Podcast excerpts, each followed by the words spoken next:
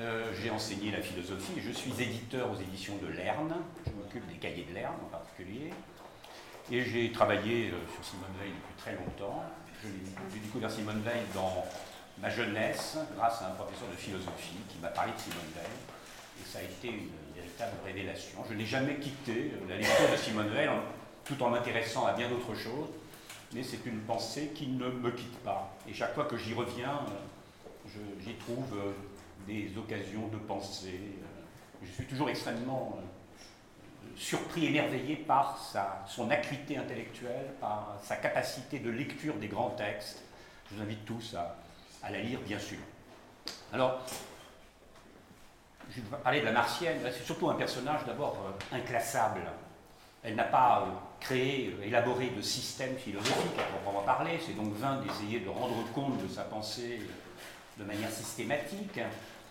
Elle s'inscrit dans une tradition de la philosophie française qu'on a appelé le spiritualisme, les figures de l'agneau par exemple, et bien, évidemment une tradition philosophique euh, qui a peu cours euh, en France aujourd'hui. On a été davantage habitué à une manière de philosopher à l'allemande, c'est-à-dire de grands systèmes philosophiques, euh, la Wissenschaft. on ne trouve pas cela chez, chez Simone Weil. D'autre part, elle n'a pas, à proprement parler, créé d'école.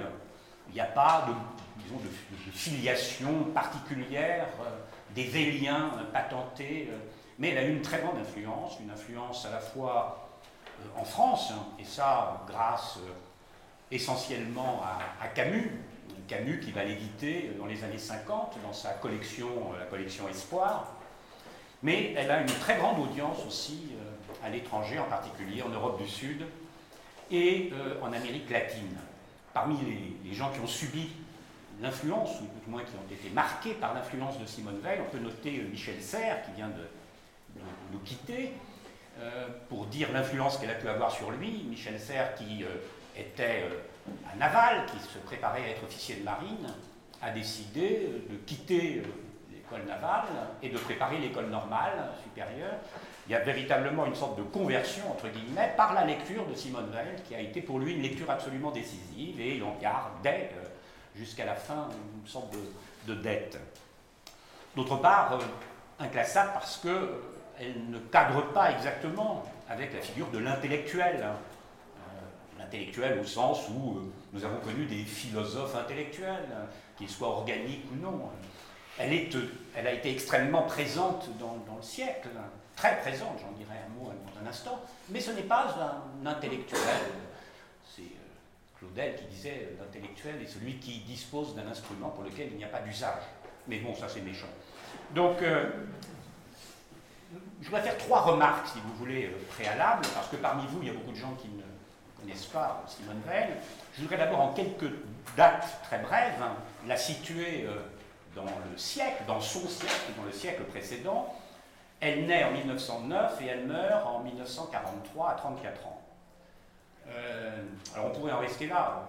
Chacun se plaît évidemment à faire référence à Heidegger et rappeler qu'Heidegger résumait la vie d'Aristote, date de naissance, date de mort, et entre-temps il a travaillé. Vous pourrait dire la même chose concernant Simone Veil, mais néanmoins, quelques petites indications supplémentaires ne sont pas inutiles. Et si Heidegger se contentait de ça, c'est peut-être parce qu'il était en délicatesse avec l'histoire, mais bon. Donc elle naît à Paris, euh, dans une famille euh, juive, pour partie déjudaïsée, en tout cas du côté de, son père, sa mère c'est plus, compliqué.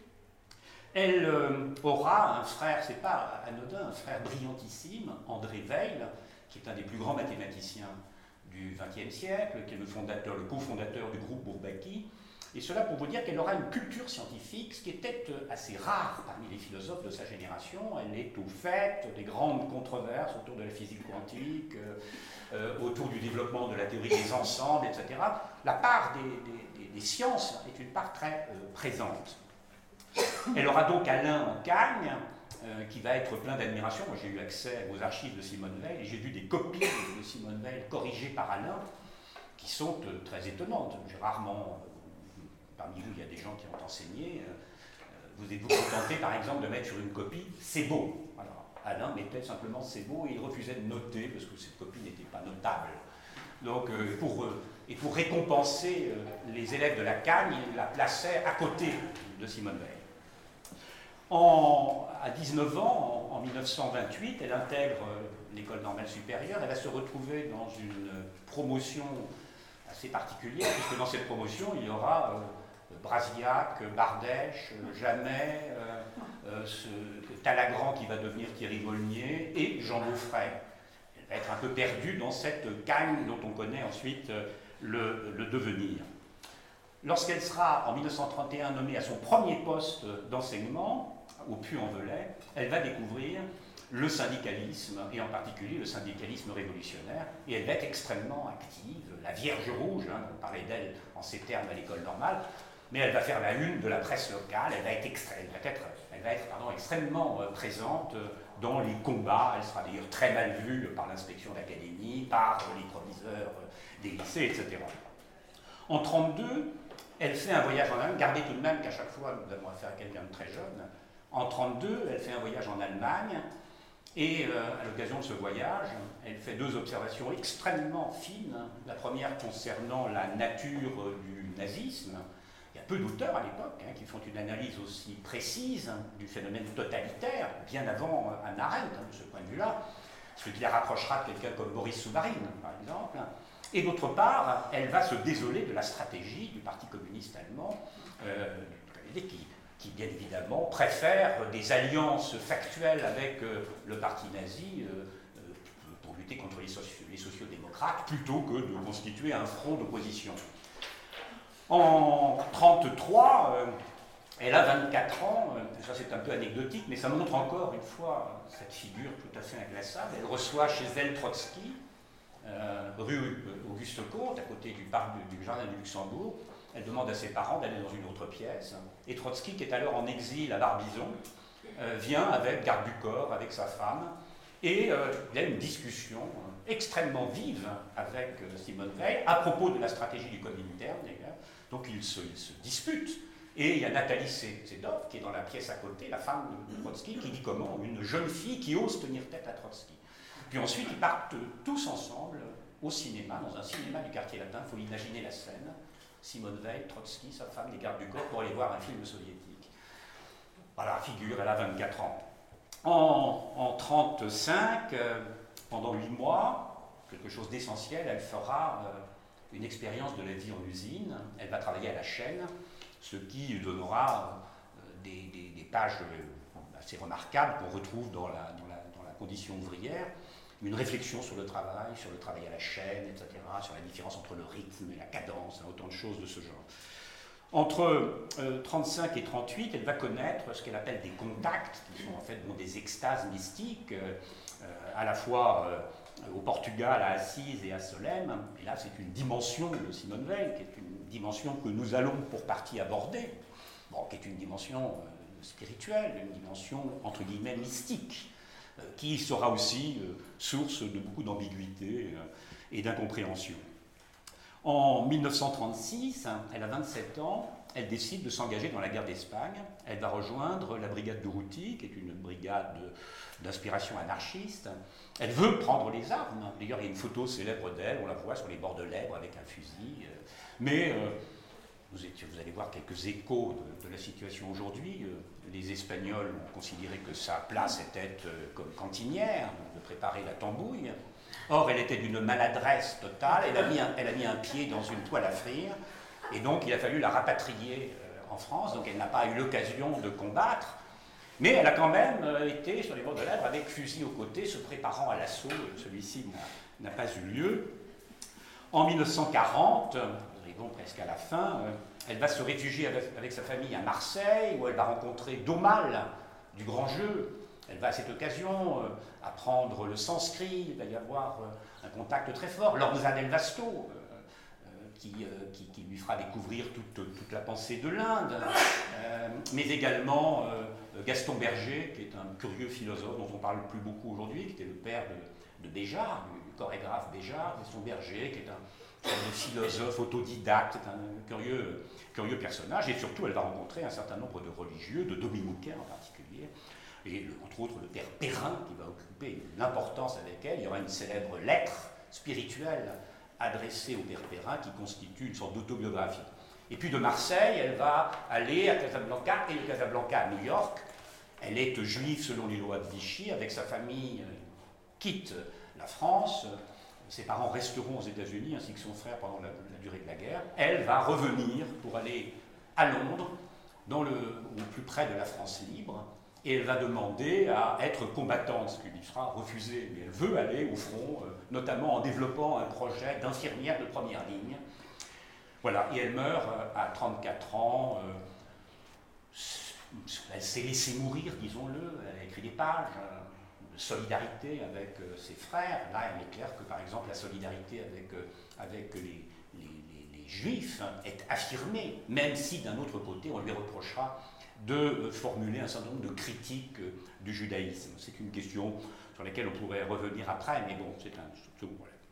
Ma deuxième remarque, c'est que si on regarde les dates, on s'aperçoit que les contemporains de Simone Veil, Sartre et Aron naissent en 1905, Anna Arendt en 1906, Simone de Beauvoir et Merleau-Ponty en 1908, Camus en 1913.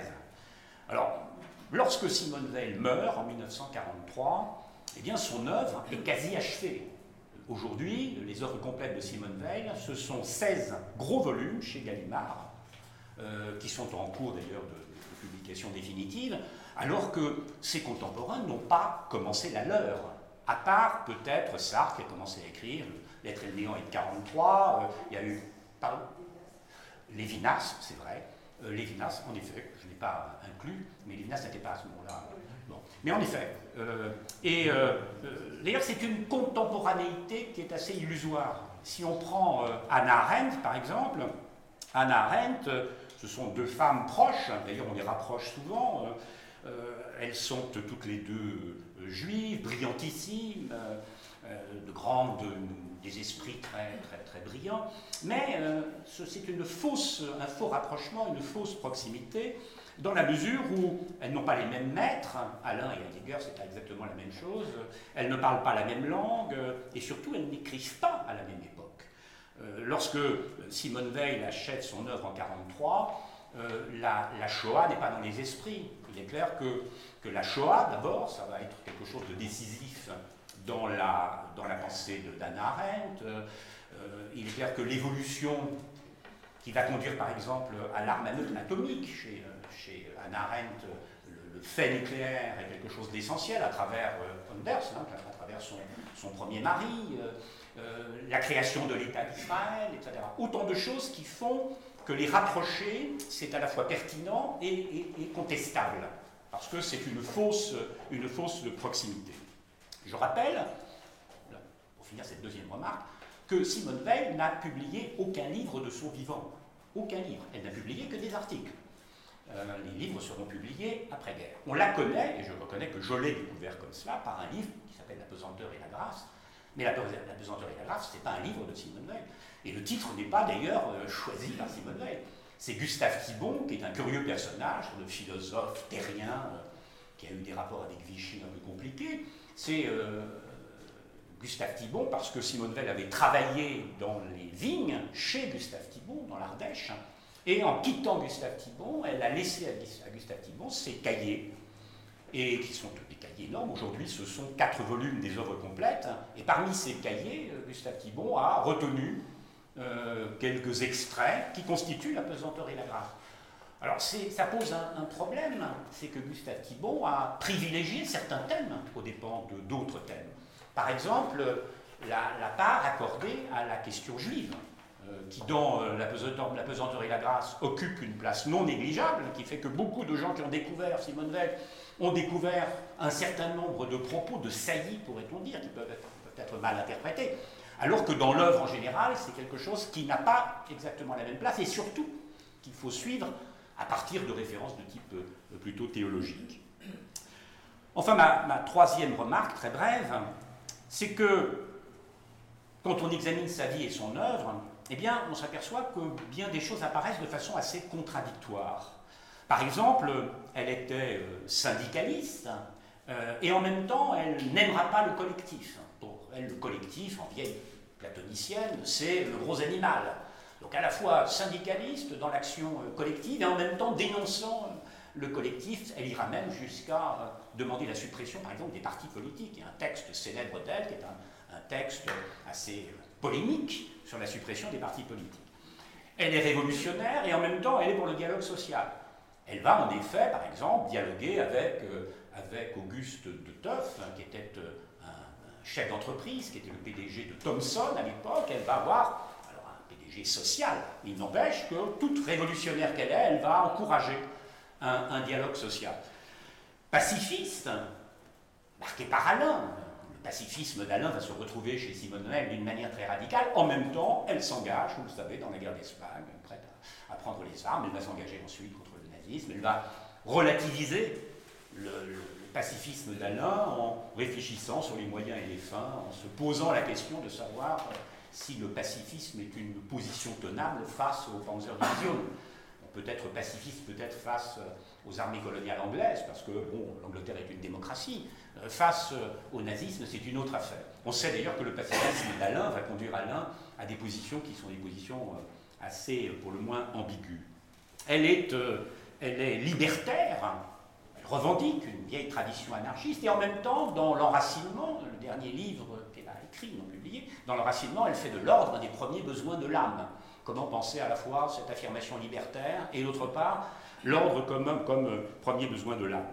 Elle est à la fois juive, et euh, par sa mère en particulier, qui, est, euh, qui venait de, de, Russie, elle sera très marquée par des traditions, notamment d'un certain judaïsme populaire, et, et, en même temps, elle, va, elle ne cessera pas de dénoncer le judaïsme comme une religion de la force, de la puissance. Elle mettra au même niveau Rome et euh, Jérusalem. Euh, cette question, d'ailleurs, est une question très difficile parce qu'en fait, euh, des travaux ont été faits là-dessus. L'anti-judaïsme de Simone Veil n'est pas très original. C'est un écho de ce qu'on appelle le marcionisme, qui dans l'Église est une, dans la tradition théologique, est une direction, si vous voulez, qui rejetait la part de l'Ancien Testament, ou qui la, faisait seconde par rapport au Nouveau Testament, et on trouve ça chez l'agneau, on trouve ça dans la tradition philosophique française. De ce point de vue-là, eh, c'est pas très original. On trouve même des choses de ce genre chez Hegel, d'ailleurs, euh, privilégiant euh, la, la, nouvelle alliance avec l'ancienne alliance. Euh, elle sera chrétienne, alors elle affirmera sa proximité avec avec euh, l'Église, mais en même temps, elle refusera euh, la conversion, elle restera sur le seuil, euh, sans jamais vouloir faire le pas de la conversion. Chrétienne, mais l'Église est un système collectif, oppressif, puissant, autant de choses qui la, qui la, préviendront de toute espèce de tentative d'entrer dans l'Église. Alors évidemment, on essaiera plus ou moins de la baptiser de force. Il y a des histoires assez douteuses à la fin de sa vie. Il y a toujours des baptiseurs qui essaie de, récupérer comme ça une, âme perdue. Euh, et enfin, euh, elle sera fidèle à la figure du Christ, mais en même temps, elle verra une présence, pour ne pas dire une incarnation euh, du Verbe dans Osiris et Krishna. Donc là, je vous invite à voir dans tous les, tous toutes les, correspondances qu'elle a pu avoir avec de grands théologiens, Danielou en particulier, qui était effrayé par cette théologie totalement hétérodoxe, euh, Alors, je vais en venir, si vous voulez, euh, à la question de, la grâce. Alors d'abord, euh, quand on parle de la grâce, on a immédiatement à l'esprit un terme de relevant de la, religion, de la théologie, etc. Alors que chez Simone Veil, l'approche, elle est d'abord philosophique. Ça ne veut pas dire qu'il n'y a pas une dimension religieuse de la pensée de Simone Veil. Cette dimension religieuse est claire. Mais c'est d'abord une approche euh, philosophique de la grâce. De ce point de, ce point de vue-là, on pourrait la relier par exemple à une tradition pascalienne. Euh, la question de la grâce chez elle, c'est une question qui, est, qui est d'abord à envisager à partir de sa volonté, comme elle le dit elle-même, de nettoyer euh, la religion catholique, pourrait dire qu'elle veut cela de toutes les religions, les nettoyer philosophiquement. Hein. Donc il y a une volonté là d'aborder de, de, euh, la, grâce autrement euh, qu'à travers euh, la tradition des théologiens qui ont écrit des multitudes de traités de la grâce. D'ailleurs, à titre d'exemple, lorsqu'elle parle de la grâce, elle ne se réfère pas d'abord aux évangiles, elle ne se réfère pas à, toute la tradition des, des, grandes figures de la spiritualité, mais elle se réfère à Platon. C'est Platon qui, pour elle, est le père de la mystique occidentale. Platon qui est une sorte de saint qu'elle met au même plan que Saint Jean. il y a une sorte de, figure qui, lui fait découvrir la grâce à partir d'une réflexion philosophique. Euh, qu'est-ce que c'est que la, grâce Si on donne une définition très générale de la grâce, la grâce est un don sans condition, sans raison, sans mérite. Hein. Le mot latin, gratia, comporte l'idée de, faveur, de bénédiction qui est accordée. Euh, la grâce, c'est accorder euh, quelque chose à quelqu'un sans que cela lui soit dû, ce qui est important hein, de, de, dire cela. On parle de la grâce de Dieu, la grâce qui permet le salut, etc. Traditionnellement, euh, la théologie, elle oppose le règne de la nature au règne de la grâce, comme le naturel au surnaturel. Et ce qui est intéressant, c'est que chez Simone Veil, cette opposition est une opposition qu'elle va faire fonctionner de manière assez particulière, pour ne, pas dire parfois euh, la dépasser. Alors, passons sur toutes les discussions, les arguties euh, autour de, de, la grâce efficace, de la grâce suffisante. Ce n'est pas ce qui l'occupe. Ce qui est essentiel chez elle, c'est de penser les rapports de la grâce et de la liberté. Et euh, cela aussi n'est pas très nouveau, car au fond, euh, cette controverse entre les rapports de la grâce et de la liberté, c'est au cœur de la controverse entre Pélage et, Saint-Augustin. C'est-à-dire, euh, quelle est la, part, au fond, du libre arbitre? Est-ce que la grâce est proposée à, tous et chacun de l'accepter ou de la refuser? Ou bien est-ce qu'il y a un libre arbitre dans, dans la, la, manière de faire descendre la grâce. Bon, ne revenons pas sur ces choses. En tout cas, euh, rappelez-vous quand même que la question de la grâce, elle occupe les provinciales de Pascal, le début des provinciales et la fin des, provinciales, et que la tonalité euh, de la manière dont, Pascal envisage euh, la grâce, c'est toujours dans ce rapport avec, avec la liberté. Alors, chez Simone Veil, la question de la grâce et des marges de la liberté, elle va être abordée d'une manière assez singulière elle va être abordée d'un point de vue qui nous semble, et on en parlait hier, d'un point de vue qui nous semble être particulièrement original, qui est le point de vue de l'attention. Euh, l'attention en, un seul mot.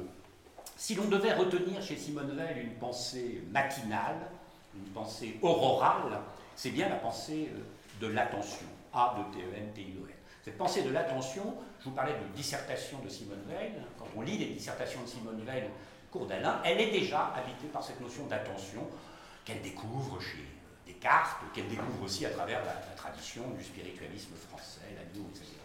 Et donc, euh, s'il y a une pensée, à mon avis, hein, une pensée euh, chez Simone Veil dans sa constante, alors qui trouvera des formulations, des expressions très différentes, c'est cette pensée d'attention tous les grands penseurs, je ne sais pas si vous l'avez remarqué, euh, au fond, euh, on peut repérer chez eux une pensée. Euh, et avoir une pensée, c'est pas facile. On peut avoir des idées, tout le monde a des idées. Moi j'ai des idées, elles viennent et elles nous quittent. Avoir une pensée. Eh bien, repérons cette pensée chez Simone Veil, qui est cette pensée de l'attention. Alors qu'est-ce que c'est que, que l'attention? Malbranche disait que c'était une prière de l'âme. Ce qui nous importe ici, ce n'est pas l'attention réflexive. Ce qui nous importe ici, c'est euh, ce qu'on appelle l'attention euh, transitive et pas l'attention réflexive, pas l'attention que le sujet porte sur lui-même. On sait bien que l'attention que l'on porte sur soi est, pleine d'illusions, source d'illusions. Euh, qui a lu Spinoza le sait bien. Mais l'attention transitive telle qu'elle est à l'œuvre dans l'action et dans la contemplation, hein, au sens platonicien d'une vision de l'âme, l'attention qui est une pure présence à la présence, qui est une pure disponibilité, un pur accueil, une pure attente. J'insiste sur les mots. Alors évidemment, vous allez me dire, cette notion de pureté est une notion euh, qui est toujours euh, très ambiguë. Elle est très présente chez Simone Veil, mais elle agaçait par exemple euh, Michel Serres, qui n'aimait pas ce, mot de pureté. Mais euh, il faut ici euh, noter que la pureté dont parle Simone Veil, ce n'est pas une pureté euh, objective, c'est une pureté qui est acte. posséder, c'est souiller, disait-elle. Au contraire, aimer purement, c'est consentir à la distance, autrement dit, à la non-possession. La pureté, en d'autres termes, elle est du côté de la faiblesse, contre la puissance. le contraire exact au fond de l'injonction, c'est au fond, pardon, excusez-moi, le contraire exact de l'injonction de pureté objective, de cette pureté objective dont on connaît les effets idéologiques désastreux. Mais euh, euh, ce qui est important ici, c'est de mesurer que l'attention, la pureté, c'est une façon de dénoncer ce qui, pour Simone Veil, est la, le crime suprême, qui est la, volonté de puissance, euh, qui est l'exercice de la puissance. Alors l'intention, elle suppose l'effacement de soi, de faire taire le moi, de faire taire le petit ego. Elle dira, pour pouvoir faire attention, il faut n'être rien. Il faut être capable de retirer euh, l'ego, de retirer le moi jusqu'à sa présence minimale pour euh, pouvoir donner toute la présence à ce à quoi on pense, à ce à quoi on est attentif. Alors là, il est clair, ne venons pas que Pascal n'est pas loin. Moi est haïssable, tout le monde connaît les pensées de Pascal qui, euh, critiquent le moi, etc., etc. Je peux vous citer, comme Pascal dit en un mot, le moi a deux qualités, il est injuste en soi, euh, en ce qu'il fait, en ce qu'il se fait le centre de tout, il est euh, incommode aux autres, en ce qu'il le veut asservir, car chaque moi est l'ennemi et voudrait être pardon, le tyran de tous les autres. On pourrait ici évoquer le célèbre bon mot de Chesterton. On posait la question à Chesterton un jour en lui demandant euh, qu'est-ce qui ne va pas dans le monde? Et Chesterton, avait répondu Cher monsieur, je, virgule, sincèrement, Donc, il faut, euh, il faut tendre, si vous voulez, euh, dit Simone Veil, vers cet état où il n'y a plus rien en nous qui puisse dire je. Donc en tant qu'épreuve du néant, en tant qu'épreuve du vide, l'attention, elle nous arrache euh, aux tentations idolâtriques, idolâtriques, à commencer par l'idolâtrie du je, l'idolâtrie du moi. De ce point de vue-là, l'attention est abandon à la grâce, elle est abandon à la pure D'ailleurs, il y a un passage de Simone Veil où elle dit Le vide est un passage pour la grâce. Euh, l'attention, euh, elle n'est créatrice que parce qu'elle est décréatrice du moi. Ce mot décréation, décréatrice, j'y reviendrai dans un instant, qui est une notion capitale. Donc l'attention, attention, il ne faut pas la, confondre avec la volonté. C'est la volonté qui procède de l'attention et pas l'inverse.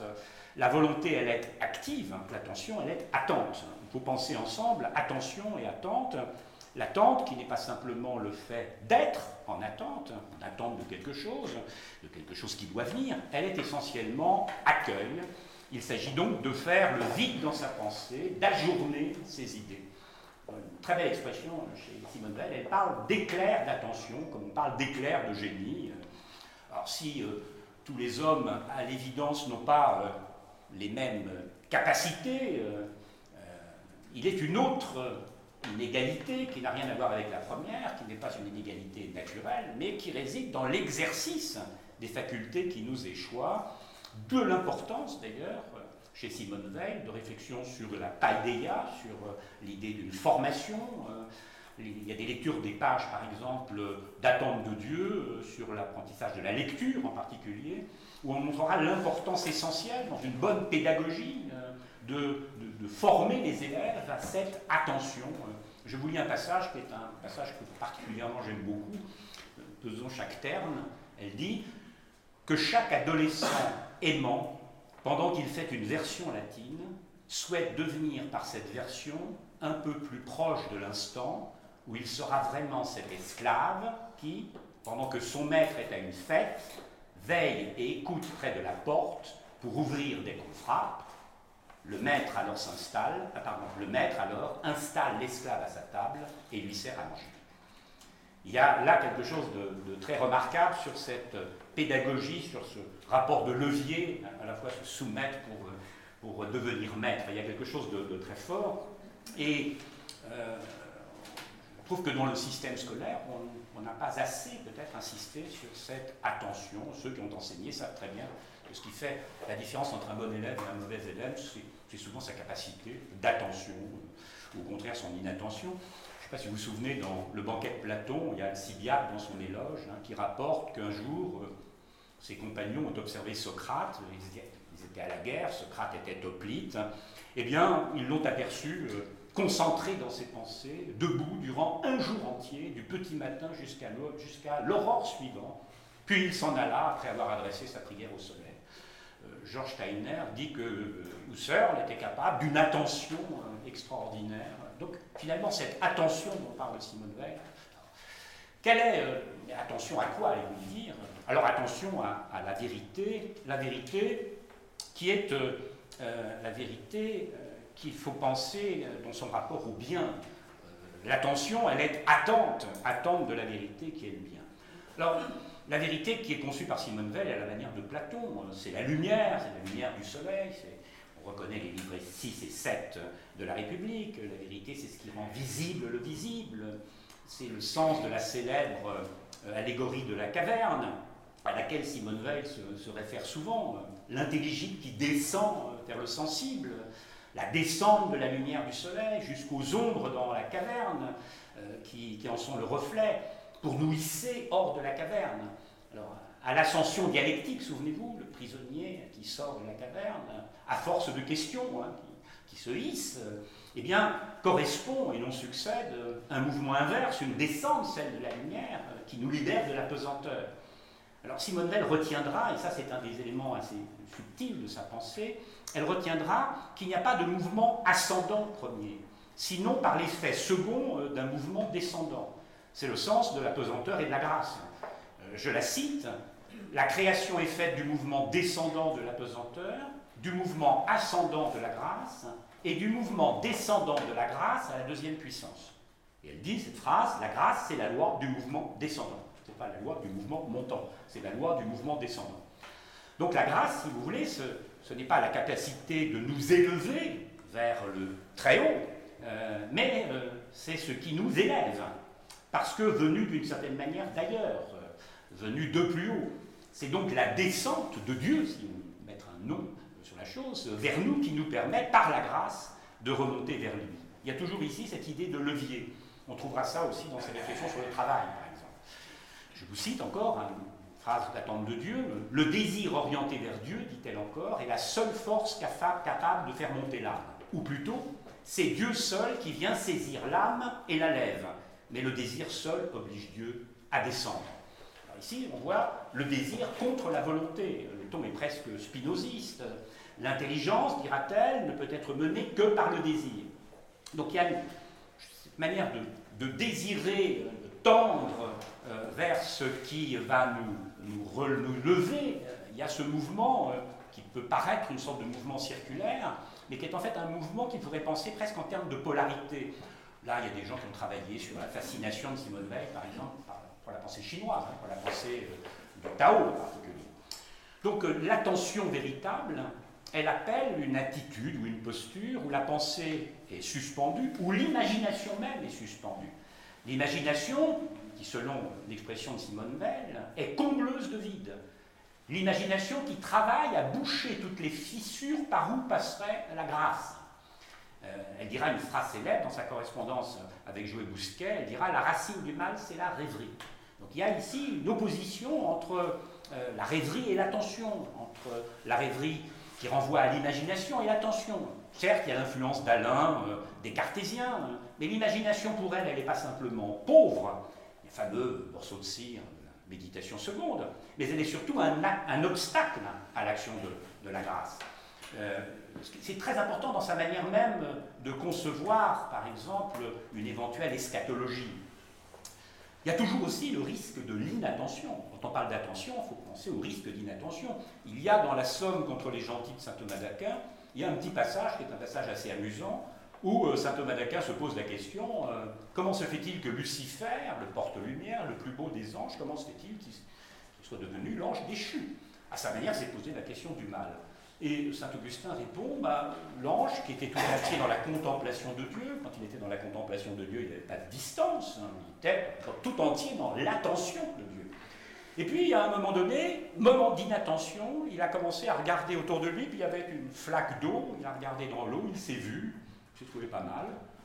Et puis finalement, bah voilà, tout est parti, le mal a commencé, la distance avec Dieu, et finalement, le moment d'inattention, c'est le moment du mal, c'est le moment de la distance, c'est le moment de la chute. Donc, euh, l'attention, il y a toujours aussi le risque de l'inattention. Et puis il y a cette fameuse phrase de Simone Veil qui disait L'attention absolument pure est prière. C'est en ce sens qu'elle a pu dire que tout exercice scolaire ressemble à un sacrement. Souvenez-vous du passage tout à l'heure de, ce, jeu, de, cet apprentissage de la, version latine. Cette capacité à mettre la pensée en attente. Être en attente, c'est ne rien chercher, mais être prêt à recevoir. Se mettre dans la disposition euh, de recevoir. Ça, c'est le mouvement même de la grâce. Elle dit elle-même, les biens les plus précieux ne doivent pas être cherchés, mais attendus. Sinon, on ne trouvera que des faux biens. Hein, la résolution, par exemple, d'un problème de, géométrie, ce n'est pas en soi un bien. Ce qui est un bien, c'est de se mettre en situation de recevoir la vérité avec désir. Euh, ce qui est important, c'est de mesurer ici que euh, la réalité, euh, pour Simone Veil, elle ne se réduit pas aux, impressions que nous en avons. Nous vivons d'abord dans l'illusion, de reprendre ici la caverne. Nos, impressions immédiates ne nous donnent que, que la succession, que, elle parle du règne de Proté, que des transformations, comme, le, comme la mer toujours recommencée. Le vrai contact avec la réalité, il se trouve dans l'affrontement avec l'extériorité, pas simplement sous la forme de la, perception épurée, mais dans l'épreuve que nous faisons de la nécessité. Et là, c'est un mot très important chez, chez Simone car Dieu, en se retirant de la création, en créant, il se retire de la par l'acte même de la création, il se retire de la création, je vous en dirai un mot tout de suite, eh bien Dieu, il a confié le monde matériel au règne de la nécessité, au sens propre du terme, de ce qui ne peut pas ne pas être, l'enchaînement euh, des causes et des effets. La nécessité, c'est l'univers lui-même, c'est le règne de, la puissance, de la force, de la pesanteur, à quoi seule euh, la grâce euh, échappe. Et c'est le règne de la nécessité réelle. Tout ce que Simone Veil écrit sur le travail, par exemple, le travail, c'est l'épreuve, d'une certaine manière, de la nécessité. la réalité, en effet, elle s'éprouve, de la même manière, elle dira que la vérité est expérimentale. Euh, désirer, la désirer, c'est désirer le contact avec la réalité et avec l'épreuve que l'on fait de la réalité. Alors, pour comprendre euh, cette idée, je ne vais pas trop, euh, encore quelques minutes, pour comprendre cette idée, il faut revenir à cette notion de décréation. L'attention est décréatrice, en ce sens où elle prépare à accueillir, à recevoir euh, la lumière, le bien, euh, elle est, selon une expression de Simone Veil, un rendu pour un volé. L'attention rend au réel ce que l'existence du moi lui vole. Mais cette notion de décréation, elle a un sens plus large. On pourrait dire que l'attention nous permet d'entrevoir cette notion de décréation. Alors qu'est-ce que c'est que la décréation euh, C'est un mot qu'elle emprunte à Peggy, je crois, mais Peggy n'entend pas dans ce même sens. Pour elle, la décréation, c'est l'idée que Dieu, en créant le monde, s'est retiré du monde. Dieu s'est retiré du monde pour qu'il soit. Euh, d'où d'ailleurs la présence du mal. Qu'est-ce que c'est que le mal? Là, c'est l'absence de Dieu. Si le monde et Dieu ne faisaient qu'un, il n'y aurait que Dieu, il n'y aurait donc que le bien. Euh, alors on peut évidemment s'interroger sur l'originalité de ce concept. Certains, comme euh, Lévinas ou comme Georges Steiner, n'y verront qu'un accommodement à la sauce vélienne d'une idée qu'on trouve dans la mystique juive. c'est vrai qu'elle a vécu dans sa jeunesse par sa mère en particulier, un peu baignée dans cette atmosphère, sa mère qui s'intéressait à la théosophie, euh, y compris sous ses formes juives. En tout cas, gardons le mot originalité. Originalité, on peut le prendre dans deux sens. Ça n'est pas original au sens peut-être où la chose existait auparavant, mais non, c'est un usage euh, original. Chez Simone Veil, cette notion de décréation, c'est un concept clé qui est à l'interaction, ou à l'intersection, pardon, plutôt, à la fois du rationalisme scientifique, car si Dieu était présent dans le monde et non absent du monde, eh bien le monde échapperait aux lois du déterminisme. Euh, la science deviendrait vaine. Clair que la science moderne, la science, la physique galiléo-newtonienne, elle, elle, elle, est habitée par une ambition de mathématisation du monde. Ce qu'il disait Galilée, hein, le monde est écrit en langue mathématique. D'une certaine manière, cette décréation, c'est ce qui euh, rend toute sa légitimité euh, à la science et à la science moderne. C'est aussi un concept qui est à l'intersection avec la philosophie morale. Un monde dont absent euh, est offert à la liberté de l'homme. On retrouve ici la question de la, nécessité et de la liberté. Et enfin, elle est à l'intersection d'une théologie de l'amour divin, Dieu ayant renoncé à sa toute-puissance en créant le monde, puisqu'il se retire, d'une certaine manière il s'abaisse, encore cette idée d'un Dieu faible, eh bien il s'abaisse au niveau de la créature avec laquelle il établit une relation de réciprocité. Alors là, il y a une notion vraiment tout à fait essentielle, c'est l'idée d'un Dieu faible. Euh, un Dieu faible qui sera crucifié, oublié, Dieu faible, et Alain disait dans son célèbre livre sur les dieux, euh, il ajoutait faible et petit. Euh, puisque Dieu était mort, il est petit, et que l'amour est, le contraire exact de la force, comme la pesanteur l'est de la grâce. Simone Veil, je vous la cite, le vrai Dieu est le Dieu conçu comme ne commandant pas partout où il en a le pouvoir.